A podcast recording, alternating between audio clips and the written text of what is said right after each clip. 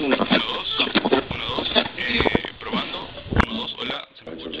1, 1, 2, ¿se me escucha? Sí. Este es un mensaje para todos los sobrevivientes del gran terremoto de Lima. Tenemos un refugio.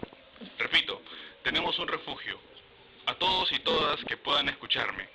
Tenemos un refugio en los sótanos del Estadio Nacional. Esta no es una trampa. Confíen en nosotros. Mi nombre es Michael Gómez. Quizá me hayan escuchado alguna vez.